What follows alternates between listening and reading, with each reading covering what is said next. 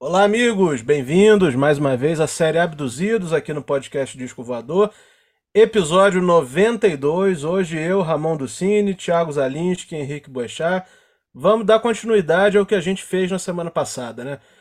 Se na semana passada a gente falou sobre formas incríveis de abrir um disco, né? Ou seja, uma primeira frase incrível, um primeiro verso incrível, hoje nós vamos fazer o contrário. Nós vamos falar sobre grandes faixas de encerramento ou grandes formas de encerrar um disco, né? Enfim, uh, fazendo um contraponto com o episódio da semana passada. Antes da gente começar, vale a pena também fazer o pedido de sempre, né? Por favor, inscrevam-se aqui nesse canal. Se gostarem de ver no YouTube, estamos lá também, Disco Voador Podcast. No Instagram, arroba Disco Voador Oficial. E aqui nessa plataforma de streaming, segue a gente, é muito importante para que a plataforma mostre nosso conteúdo para outras pessoas que ainda não nos conhecem. Certo?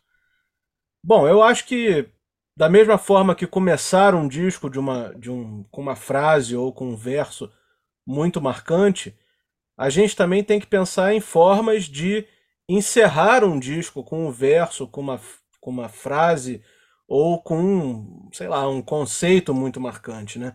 A gente aqui vai enumerar formas marcantes ou incríveis da gente encerrar o disco. Pode ser uma frase, pode ser uma música, pode ser um verso, enfim. Mas acho que a, a, a, o grande lance é saber encerrar o disco, porque muitos discos começam de forma brilhante e derrapam pelo caminho. Aqui a gente vai pontuar alguns que não têm essa derrapada. Eu vou começar com, com o primeiro. Talvez seja o, o, o menos o menos conhecido aqui de todos que a gente vai falar, mas eu acho importante a gente citar esse também porque é um disco muito completo, né? Muito muito bem amarrado tanto na capa como nas músicas e um dos pilares aí do, do rock progressivo, né? Ah, uma das coisas mais impressionantes que o rock progressivo já já colocou no mundo, né? Ainda que haja ali uma outra polêmica se é ou não é rock progressivo, mas eu estou falando da faixa de encerramento do disco de estreia do King Crimson, né? In the Court of the Crimson King, que justamente é, é o nome da faixa que encerra o, disco, né? Uh, eu acho que tem uma, um poder ali, uma potência nessa faixa que vale tudo que aconteceu antes, né? Claro, tem outras músicas excelentes no disco, como 21st Century Schizoid Man, enfim. É, é, como eu disse, é um disco muito definitivo para o rock. E essa faixa de encerramento, essa, essa forma de encerrar o disco, principalmente quando vem a, a, quando eles cantam a música toda, tocam a música toda, depois faz um silêncio, entra uma flautinha ali bem bem pastoral, vamos dizer assim. A palavra do dia, hein, Thiago? Pastoral é brincadeira, é. vai. Pastoral. É, e aí depois a banda entra de novo fazendo aquele, aquele tema, né? Poxa, eu acho que é uma forma incrível de encerrar um disco e é a minha primeira contribuição aqui do dia. Rápida, e a sua, polêmica, Thiago? rápida polêmica. King Crimson é uma daquelas bandas que não tem disco ruim? Então, esse silêncio, esse silêncio acho que diz muito, né? Ah, eu vou cravar aqui, não tem disco ruim. Eu não sei, eu não sei. Ah, me fala um disco ruim do King Crimson, vai. Vai lá. Vai. Não, não, olha só, olha só, eu quero me defender aqui, acho que vale a pena aqui uma defesa. Eu acho que o King Crimson, todos os discos deles são tecnicamente espetaculares, né? Mas eu acho que tem alguns discos que têm um brilho, um charme maior que, que outros. Isso que eu quero dizer. Pronto. Agora, tecnicamente, todos são perfeitos, concordo contigo. Até os anos 80? Sim, até os anos 80, concordo. Acho que eu mais gosto. Esse que você falou é, é Greatest Hits para mim. Tá boa. É, esse, esse que eu falei é o primeiro, né? Mas Sei, é. uh, os anos 80 e os, as coisas, o pouco que eles lançaram nos anos 90, poderiam ser até outra banda, mas não são e são igualmente igualmente perfeitos. Mas discos como, por exemplo, o, o, o segundo, né? Acho que é, acho que é Islands, né? O segundo é Islands. Uhum. Vocês acho sabem? é o Island, é. É. É um disco que é um disco que tem um charme para mim um charme menor do que os, do que outros, sabe? Do que o Red. O Red para mim é, é porra.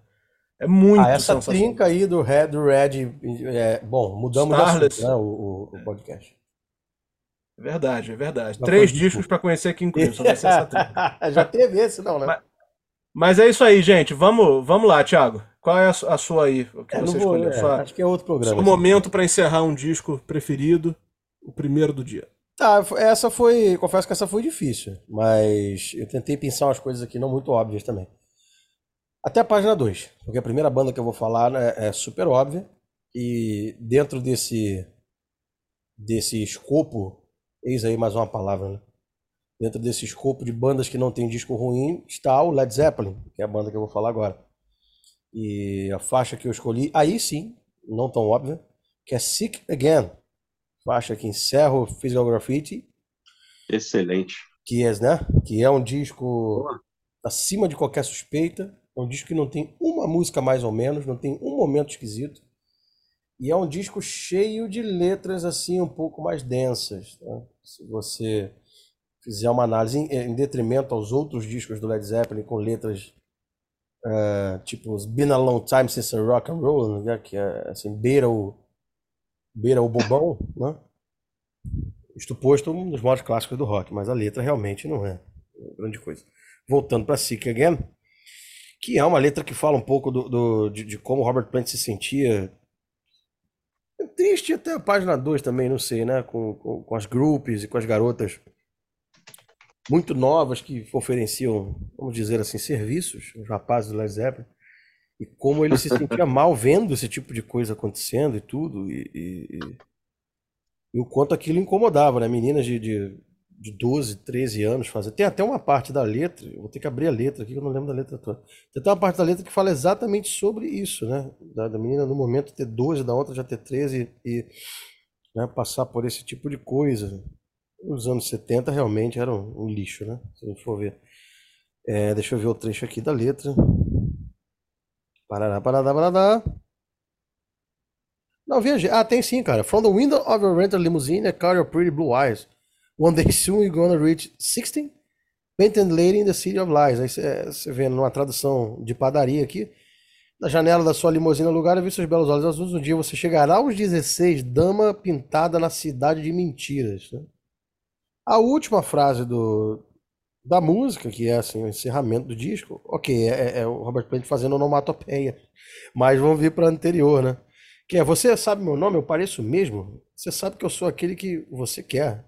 Eu devo ser aquele que você precisa. Então, é o Robert Plant criticando e, e, e, ao mesmo tempo ficando meio assustado com esse tipo de coisa. E o Led Zeppelin, para quem conhece um pouco da história do Led Zeppelin, teve várias acusações de, de, de, né, de coisas com menor de idade, com grupo e blá blá blá. A Inglaterra nos anos 60 e 70 realmente não era um lugar easy living, no final das contas. Então isso é uma letra que fala um pouco da indignação do Robert Plant em relação a esse cenário.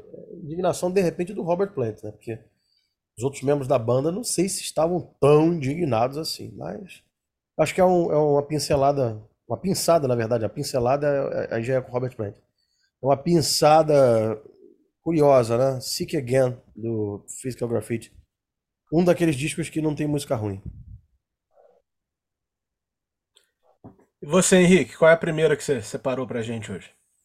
A primeira eu acho que é a mais óbvia de todas, mas eu realmente eu não, não poderia deixar de, de, de citar porque está entre os é, é uma, uma música de um dos meus discos, meus grupos preferidos e é um dos meus discos preferidos, que é a música The End dos Beatles, que é não só uma forma, uma das melhores formas de se terminar um disco, como se terminar uma carreira. Né? Tudo bem, você pode falar, ah, mas a última música do Abbey Road não é The End, é Her Majesty. Tudo bem, é Her, Her Ma- Majesty, mas é, é, eu acho que Her, Her Majesty é mais uma faixa bônus, um fim falso, alguma coisa assim, uma coisa que, ah, vamos botar logo essa música também. O disco está pronto, não estou dizendo que foi assim, mas parece que é desse jeito. Mas todo mundo concorda que The End, como a música The End, é como se fosse realmente o fim de tudo. Foi o fim de tudo. Né? o nome diz, nome já diz. E a segunda parte da pequena letra, né, que são só seis versos, mas a segunda parte, os três últimos versos, traz uma traz uma uma, uma, uma, uma mensagem muito bonita, que é And in the end, the love you take is equal to the love you make. Ou seja, no, e no fim, o amor que você tem é igual ao amor que você dá, que você faz e tudo mais. Então você vê uma banda como os Beatles terminando a sua carreira com um disco assim perfeito, beira a perfeição, se já se não é perfeito, e com uma, uma mensagem bonita como essa, simples e bonita. Então é algo assim de, de, de, se admirar, né? De se admirar mesmo. Por mais que Her Majesty seja a última música, mas eu acho que The End é que está fechando mesmo, passando a régua naquela carreira fantástica dos Beatles.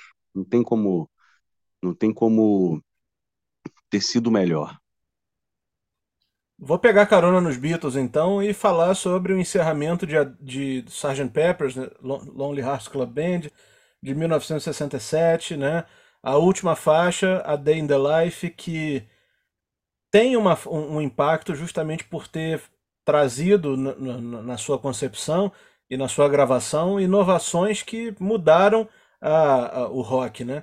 A, o uso exacerbado ali daquela orquestra, né? a música com um, uma espécie de um interlúdio ali totalmente diferente do, do tema principal, como se fosse literalmente um sonho, né? Uh, John Lennon conta as coisas que ele estava contando lá, a orquestra entra e é como se fosse um sonho. Paul McCartney contando o que se passava, enfim. E depois a, a, a música volta para o tema principal, né? E eu acho que certamente essa, o disco mudou a história do rock e essa música mudou a história dos Beatles, porque acho que foi a coisa mais revolucionária que eles fizeram até então e colocaram de forma brilhante para encerrar um disco brilhante. E você, Thiago, segunda? Rapaz, você sabe que eu fiquei na dúvida aqui e aí eu precisei consultar para ver se se era isso mesmo, mas vamos lá. Eu vou de Diary of a Madman, que é a última faixa do disco Diary of a Madman, do Ozzy Osbourne. E de cara, meu disco favorito do Ozzy. Tá? É, é o meu favorito desde sempre. Eu, eu sempre acompanhei toda a discografia do Ozzy com muita atenção. E, na verdade, essa letra não é letra nenhuma do Ozzy é do Ozzy, né? Vamos, se a gente for colocar isso em pratos limpos. Essa letra é do Bob Daisley, que é um grande do letrista, compôs um monte de coisa. Todas as coisas mais assim rebuscadas da discografia do Ozzy que não sejam não sejam de autoria dos, dos, dos guitarristas que com ele estiveram, são do Bob Daisley, a grande maioria. E no caso de Dire of a Madman, o, o disco, é, contextualizando, né? O disco Dire of a Madman é o segundo disco do Ozzy, é um disco ainda com o, o gênio, com, com G maiúsculo. Randy Rhodes na guitarra, o cara definitivo, seminal para a história da guitarra heavy metal. E o Dire of a Madman já é um disco um pouco mais rebuscado do que, apesar de ter sido gravado às pressas e ter momentos assim de, de que a, a burilagem poderia ser um pouco maior, talvez na mixagem. A burilagem é do caralho também, hein? A burilagem é, poderia ser um pouco mais. Eu burilo, tu burila. É o Burilo Menício, né? Aquele tu burilas. Ator, né? Isso. Ele burila, Isso. nós burilamos, vós burilais, burilais eles burilam. Eles burilam. Vem daquele ator, né? O Burilo Menício. Essa piada realmente faz condições. Voltando pro Ozzy aqui. É... Noronha já pegou a baqueta da batera ali, não se anima não, Noronha. Hoje não vai ter. Não vai ter isso, não. Hoje tá a toque de caixa. Então, é, a, o encerramento do disco é com Dire of a Madman, que é a faixa título, que é uma faixa totalmente tensa, né? Começa com um estudo de violão do uma adaptação de um estudo de violão do Léo Brauer. E a letra toda fala de um cara que está preso em um hospício, né? O, o diário de um, de um louco. E a última, o, os dois últimos versos são bem impactantes para mim. É, Voices in the darkness scream away my mental health. Can I ask a question? To help me save me from myself. Aí tem, para finalizar, Enemies fill up the pages, are they me? Monday to Sunday in stages, set me free. Tradução de padaria aqui é lá, Alberto Brizola. Essa ninguém vai lembrar, Alberto Brizola, hein? Vocês são jovens, vocês não sabem dessas coisas. Vozes na escuridão expulsam minha saúde mental. Posso fazer uma pergunta? para ajudar e salvar a mim mesmo? Inimigos preenchem as páginas, eles são eu? De segundo a domingo em etapas, liberte-me. Pô, é... eu não sei onde é que o Bob Daisley andou antes de fazer essa letra. Mas é um negócio de arrepiar. Se você, você entra mesmo no, no espírito da coisa, é... é um puta de um encerramento de um disco de um cara que. O Ozzy, o apelido do Ozzy durante muito tempo foi Madman. Então, assim, eu acho que tem. Faz muito sentido. Então, minha escolha foi essa: Diary of a Madman Encerramento do álbum Diary of a Madman, de vocês sabem quem. Henrique, encerrando a segunda rodada, qual é a música que você escolheu? É a última música do Dark Side of the Moon, Eclipse. Na verdade, o Dark Side of the, Moon, como, como muitos sabem, ele traz as temáticas assim de tudo que, ou quase tudo, que meio que deixa o ser humano louco, né? que deixa o ser humano estressado, que é o dinheiro, que é a ganância, que é o envelhecimento, o, Roger tempo Waters. É. Vai mais uma dele. A gente não passa um programa sem falar de Roger Waters, é impressionante. Eu acho, a gente ama o Roger Waters, é isso aí. Claro. então, fala do envelhecimento, fala é, é, de todo, do, do, da ganância, de tudo, né, da morte, do nascimento também, como o disco começa, da loucura. E eu acho que todas essas coisas ruins né, que, que, o disco, que o disco aborda como conceitos, eu acho que seria justamente o lado oculto da Lua, aquela coisa que está escura, sombria, né, tá aquela, é, é, algo que a gente não quer ver. E, no, e na música Eclipse, eu acho que o Roger Waters, na letra, ela é, é uma música maravilhosa para se encerrar o disco. Qualquer disco, né, você ouve a música, é realmente um final apoteótico de, do Dark Side of the Moon e ele amarra direitinho tudo que, acho que tudo que, que permeia esse disco em termos de mensagem, né? Então, assim, é, eu vou já falar a tradução do, do, do, do, último verso, tirando, porque tem um finalzinho que é uma pessoa que fala, né? Posso até falar também, mas o último verso fala assim, já traduzido, né? Tudo que é agora, tudo que já foi, tudo que já vem, e tudo debaixo do sol está sintonizado, mas o sol é eclipsado pela lua. Ou seja, se o Sol é eclipsado pela Lua, é, é, tudo fica realmente sombrio, tudo fica, é, por mais que a gente tenha aquele Sol, aquela coisa do, da, das boas vibrações, to, aquele no nosso lado sombrio, ele está lá e ele aparece às vezes. A questão da ganância, a questão do tempo que corre e a gente tem que fazer o possível. É, quando, quando o trabalho está feito, está na hora de começar um outro trabalho, como como como está em brief, então, é, é, toda essa corrida pela vida e você passa pelos, pelo, pela loucura, pela ganância e tudo mais. E eu acho que esse finalzinho fala tudo. Por mais que a gente tenha o sol aqui dando um, um alívio para a gente, a gente tem que saber que mesmo isso é eclipsado pela lua. Né? A lua é, é, tira a luz do sol e aquela, todas aquelas coisas sombrias aparecem. Pode ser coisa, algo negativo, mas é o conceito do disco né? Um disco maravilhoso, mas que também faz a gente, a gente pensar, a gente prestar atenção nessas coisas, né? Então, eu acho que é um, é um disco perfeito, maravilhoso, mais outro disco perfeito. É, eu acho que eu não estou nem saindo da obviedade, eu acho que é difícil a gente não falar desses discos, né, num, num episódio como esse. E acaba dessa forma assim magistral, não deveria ter acabado de outra forma. Né? Então, mais um ponto aí o Roger Waters.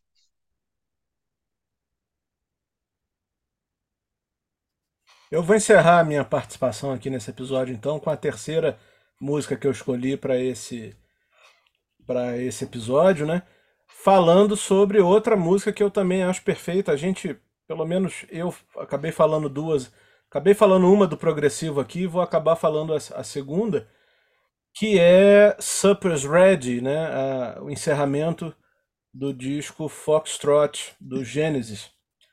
Uh, é uma daquelas músicas super épicas com mais de 20 minutos aí de execução e dividida em várias partes, né? E, e acho que cabe destacar também para contextualizar quem nunca ouviu, é uma música que começa parece ser muito folclórica, parece ser muito uh, com elementos assim muito muito como é que se diz uh, que não é real me fugiu a palavra. Fala aí, gente. Top- Imaginários, muito imaginários, assim. Mas no final tem. No final. É o quê? Lúdicos. Lúdicos, exatamente. E- Lúdico, vamos trocar a palavra de hoje para lúdico. Tá bom. assim. Cada um falou uma. É, Eu falei utópico, mas não, não, não é lúdico, tá certo. é lúdico. é. E no final tem a parte apocalíptica, né? A, a- a parte mais, assim, a conclusão de tudo. Que tem um, um verso que, que diz assim: Senhor dos senhores, Rei dos reis, ele voltou para liderar, para levar essa criança para casa, para levar para Nova Jerusalém, né? Enfim, tudo a ver com com o Apocalipse em si e meio que virando de cabeça para baixo toda a construção da música do início. Eu acho que é um, um dos pilares aí do progressivo, uma das grandes músicas do rock progressivo, o momento ali apoteótico do, do Peter Gabriel se fantasiando e interpretando essa música como ele fazia com, com muita justiça, né? E acho que é uma forma perfeita de encerrar um disco de progressivo, né? Uma faixa muito longa, a execução técnica genial de todos da banda, sobretudo do Phil Collins, né, na bateria, uma letra totalmente complexa, né, com muitas interpretações, com muitas coisas acontecendo, e esse final aí apoteótico com essa mensagem. Tiago Zalinski, sua última contribuição no episódio de hoje. Bom, é, é bom frisar também que o Peter Gabriel usava a fantasia do carreta furacão nessa época, né? Era, era muito legal. Terrível, realmente. Muito, Era aquela muito- flor ou a, ou a raposa? Raposa, raposa. A raposa, Raposa né? era, era, era raposa, era fo- Foxtrot, né, Ramon? Você que é o cara que tem né? o seu corpo É, era- tatuado de Gênesis aí. Exatamente, inclusive eu tenho essa raposa tatuada, é do Foxtrot, sim. É quase um álbum de figurinhas aí. Isso. E só eu e Henrique e Carol soubemos onde é essa tatuagem da raposa. Mas vamos lá. Eu, eu não sei não, eu não sei não. Não bota nessas paradas não. hein? Henricão, não tira o corpo fora dessa agora, essa altura. Fala sério, cara. In- Inclua fora dessa. 92 episódios depois ele vem querer dizer que não sabe onde é a tatuagem, né? Ah, para, Henrique, porra. Nossa, Lobão, nossa, pelo nossa. amor de Deus, cara. Fala sério, cara. Eu, hein? Então tá, mas ó, o meu, o meu, eu não vou me prolongar muito, não. O meu último disco é. Meu último, a última música, a última faixa, vem do disco Inuendo, do Queen, e a faixa é The Show Must Go On. Bom, para quem Ah, claro. ainda é um pouco de. que- Quer dizer, ainda não, para quem pesquisa um pouco sobre a história da música, do rock, do pop rock, aí sabe que esse foi o último disco do Freddie Mercury é, à frente do Queen. E a letra de Show Must Go On, ela diz exatamente, ela, ela traduz o que o título apresenta, né? O show deve continuar. Teve até aquela regravação feita pelo fundo de quintal, né? O show deve continuar. Mentira, não foi, né? E aí. Não foi, não foi não, gente. Daqui a pouco. "Ih, esses caras não sabem nada. Começa aqueles caras. E realmente é um, é um Fred debilitado. É um Fred, você pode ver nos vídeos do, dos clipes do, da, dessa época, né? De These Are the Days of Our Lives, de I'm Going Slightly Mad, que é, o, que é a minha música favorita desse disco, inclusive. Se demole uma das minhas favoritas do Queen. Mas voltando para Show Must Go On, caramba, né? É, Inside My Heart is Aching, My Makeup May Be Flaking, But My Smile Still Stays On. Essa não é nem a última, última, última, última frase do, da música, não. A última frase da música, é, se não me engano, é uh, I'll top the bill, I'll overkill, I have to find a way to carry on, quer dizer. Tipo assim, é, vou, vou arrasar, né? I'll overkill. Tenho que achar um jeito de continuar. Acabou que, infelizmente, o Fred foi vencido pelo, pelo vídeo da Hades. Mas achou um jeito de continuar, né? Porque você pega aí o, o Queen. O Queen é uma das bandas de rock que, que, que mais se tem notícia de streaming, de download, de, de venda. O próprio Queen ainda está aí em atividade com. Primeiro com o Paul Rodgers, agora com, com o Adam Lambert e tudo. Tem o Queen Extravaganza, que é, um, é uma banda tributo ao Queen, chancelada pelo Roger Taylor e pelo Brian May e tudo. Tem inúmeros covers do Queen rodando por aí, lotando, é, é, lotando espetáculos e tudo. Então, de uma certa forma, o Fred continuou, con- conseguiu continuar com o que ele queria continuar, deixando o legado da música que é eterno, né? Parece super cafona a gente falar isso, Mas a verdade é essa. E Show Must Go On do Queen, do disco Innuendo, puta de um disco, inclusive, é, é a minha última escolha. E falando em faixas de encerramento, Henrique, encerra aí o episódio de hoje com a tua contribuição final. Eu vou encerrar da mesma forma como eu encerrei o anterior, falando de uma música do Rush. Estava me lembrando, durante o episódio, nossa gravação agora, eu me lembrei de uma música que eu gosto muito do Rush. Desde quando eu ouvi a primeira vez, eu achei uma música que tem uma melodia muito bonita, já começa com uma melodia muito bonita, que é a última música do Counterparts, que é Everyday Glory. Eu acho essa música maravilhosa, tem uma letra fantástica, uma letra que fala de alguns cenários tristes e tudo, mas ela, ela diz que, por mais que é, é, tudo possa estar dando errado, a gente tem que é, é acreditar em nós mesmos, nós temos que acreditar em nós mesmos para fazer um futuro melhor e até mesmo passar isso para outras gerações. Tanto que o último, a última estrofe, eu já vou falar a tradução, né, porque a letra é só buscar, mas é a tradução é, é a letra é muito bonita, é mais uma mais uma uma, uma um trabalho fantástico do Neil Peart, né, como letrista.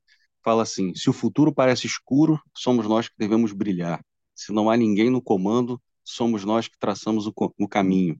Embora vivamos em tempos difíceis, somos nós que devemos arriscar. Embora saibamos que o tempo tem asas, somos nós que, somos nós que devemos voar.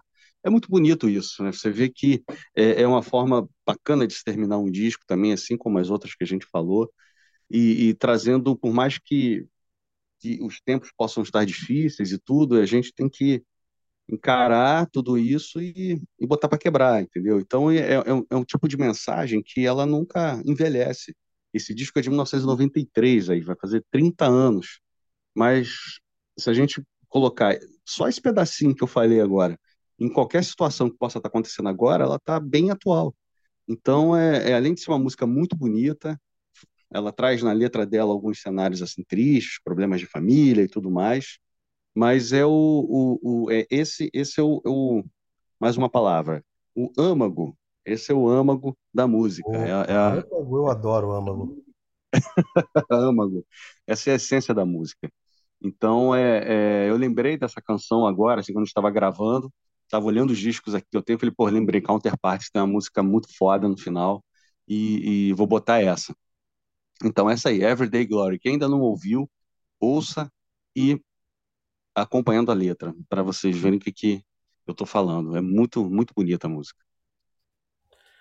O âmago do, do Abduzidos é exatamente isso. A gente, a gente ir fazendo o episódio, lembrando, tendo ideia e colocando coisas que não estavam previstas.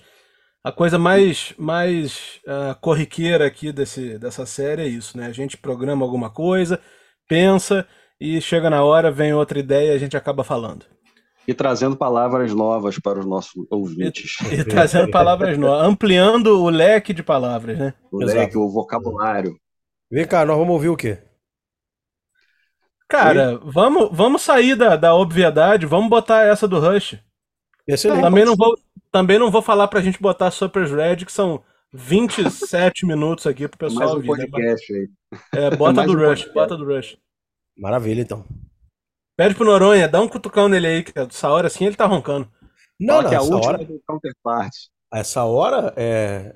ao momento da gravação desse disco, ele tá saboreando aqui uma, uma, uma coxa de frango do almoço com... Agora... Almoçou cedo então hoje, porque não, domingo não, não, não, não. Três e meia. Entenda bem, ele almoçou cedo, porque ele é um cara que tem hábitos matinais, né? Compra jornal e tudo. Agora, ele tá saboreando essa coxa assim, como se não houvesse amanhã. Eu queria pedir, inclusive, o Noronha para lavar essa mão antes de mexer no meu, na minha coleção de discos aqui, né? Porque. E, cuida... e cuidado também para não derrubar a taça de cidra em cima dos discos, né? É, exato. Coisa que já aconteceu, inclusive, em uma outra gravação, mas tudo bem. Valeu, galera. Obrigado aí. Vamos ouvir a faixa que o Henrique sugeriu. Obrigado por terem acompanhado a gente aqui nesse episódio. Até semana que vem com o episódio 93. Valeu! Valeu, um abraço. Valeu, Henrique. Chama a faixa aí pra gente encerrar, vai. Vamos faixa! Lá, faixa! Não, não era isso, né? Vem, faixa! Depois eu digo que ele sabe onde é que tá a tatuagem, vocês não gostam. É, não, não, pelo amor de Deus. Deixa eu ver aqui uma, uma... Não precisa Bom, ser, eu- você precisa fazer é, é, é, é, curso de encenação na Cal também, né, Henrique? É só chamar a Não, faixa. não, não, não. E para terminar o nosso, nosso podcast, nosso episódio, acho que nada melhor do que a gente ouvir Everyday Glory. Para quem ainda não conhece, conhecer, e para quem já conhece, relembrar. Esse- Gostei da entonação. Tá, porra, loucura. É porque eu tô resfriado, porra. Praticamente. Wolf um- Maia. Praticamente um, um Alberto Brizola. Vai, então, tá bom. Porra. Falou.